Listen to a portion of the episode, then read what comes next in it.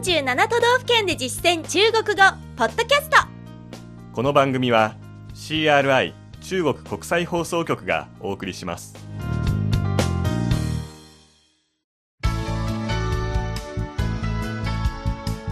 大家好。皆さんこんばんは。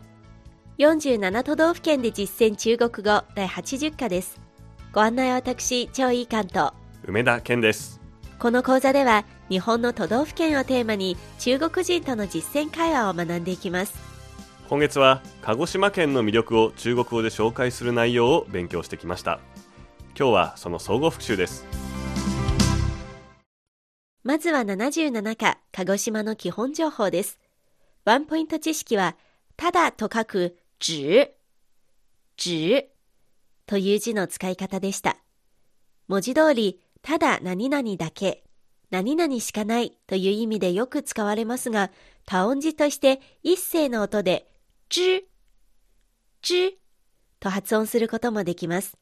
この場合は、鳥、獣、虫などの動物の数を数える量子や、片方の靴、それから目などを数える量子となります。本文では量子ではなく前者の意味で、鹿児島について、ただ、あることだけを知っていたというふうに使っていました。どんなことでしょうか？早速振り返ってみましょう。中国語の後に日本語訳をつけます。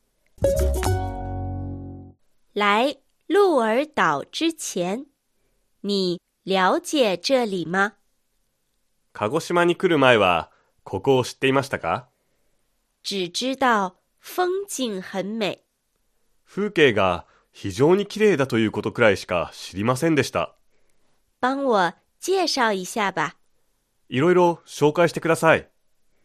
这里曾经叫萨摩国。ここはかつて薩摩の国と呼ばれていた。是日本国旗和国歌的发源地。日本の国旗と国歌の発祥地です。历史好悠久。悠久の歴史があるんですね。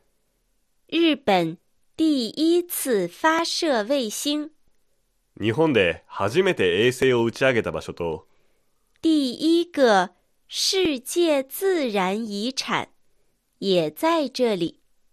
初の世界自然遺産もここにあるんですよ。次に中国語だけの音声を流します。聞き取れるかどうか力試しをしてみてください来鹿儿岛之前你了解这里吗？只知道风景很美，帮我介绍一下吧。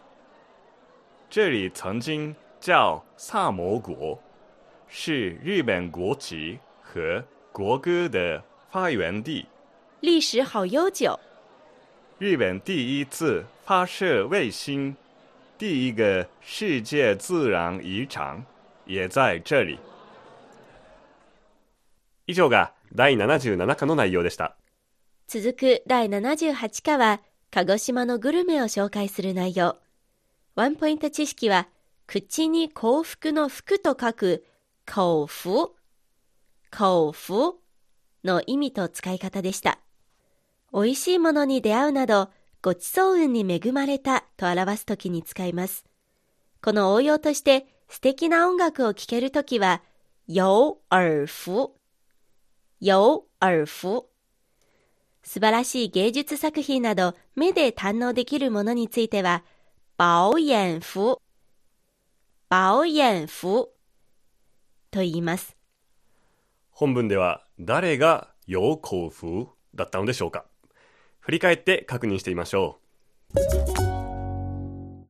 你喜欢吃肉吗お肉は好きですか？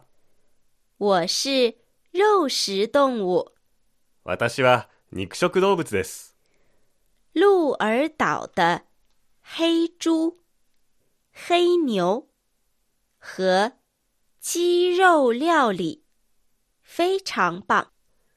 鹿児島の黒豚と黒牛、それから地鶏料理はとてもいいですよ。吃法也很多。食べ方もいっぱいあります。比如，例えば，在中国不太常见的有黑猪涮肉和鸡肉刺身。中国であまり見かけないのは黒豚しゃぶしゃぶと鶏刺しです。那我有口福了。私はごちそう運がありますね。では、中国語だけの音声を聞いてください。你喜欢吃肉吗？我是肉食动物，鹿儿岛的黑猪、黑牛和鸡肉料理非常棒，吃法也很多。比如？在中国不太常见的有黑猪涮肉和鸡肉刺身。那我有口福了。以上が第78課の内容でした。第79課では鹿児島の観光スポットを紹介しました。ワンポイント知識は動詞プラス可能保護の说不定、说不定の使い方でした。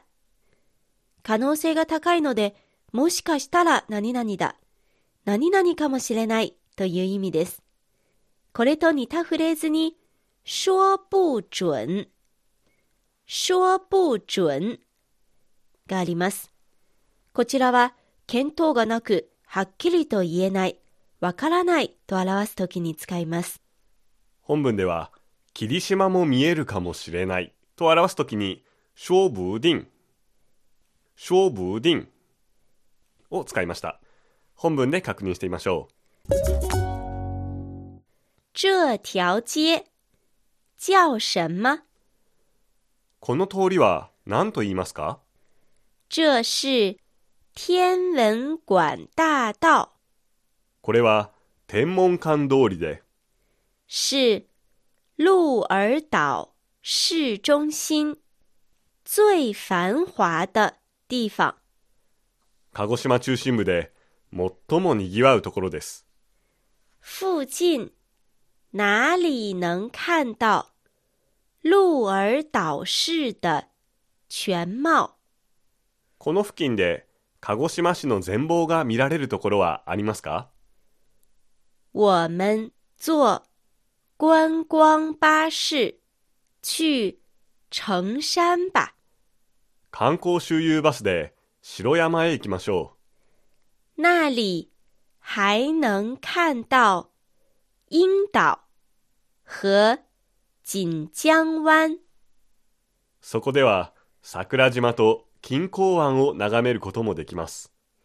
今天天气好，说不定还能看到雾岛。今日は天気がいいので霧島も見られるかもしれませんよ。では中国語だけの音声をお聞きください。这条街叫什么？这是天文馆大道，是鹿儿岛市中心最繁华的地方。附近哪里能看到鹿儿岛市的全貌？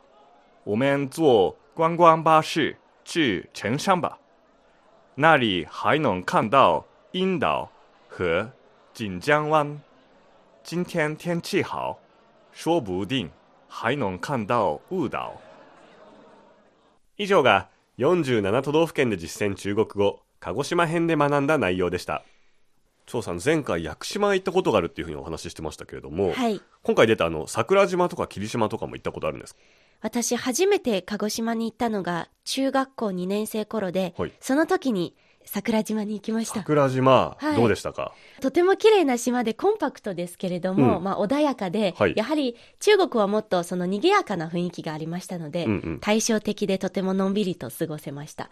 ただ残念なのが噴火が見れなかったんですよ。ああーねあそこは噴火をしているとこう結構アピールして今なら見られますっていう観光ですからね、はい。それは残念でしたね、うん。まあ噴火しているとどういう感じなのかこういうことも含めて、えー次回は恒例のおまけコーナー地元人が語るふるさとの魅力ですので鹿児島県出身北京で飲食業に携わる川鍋誠さんに県民の視点からふるさとの魅力を語ってもらいましょここまでのご案内は私、超いい関東。う梅田健でしたそれでは学習進歩再见。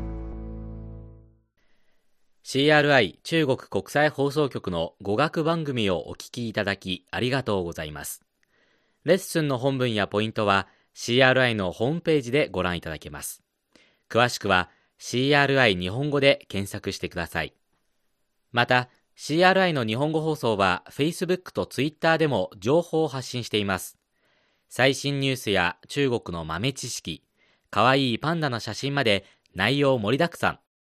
Facebook と Twitter で CRI 日本語と検索してください。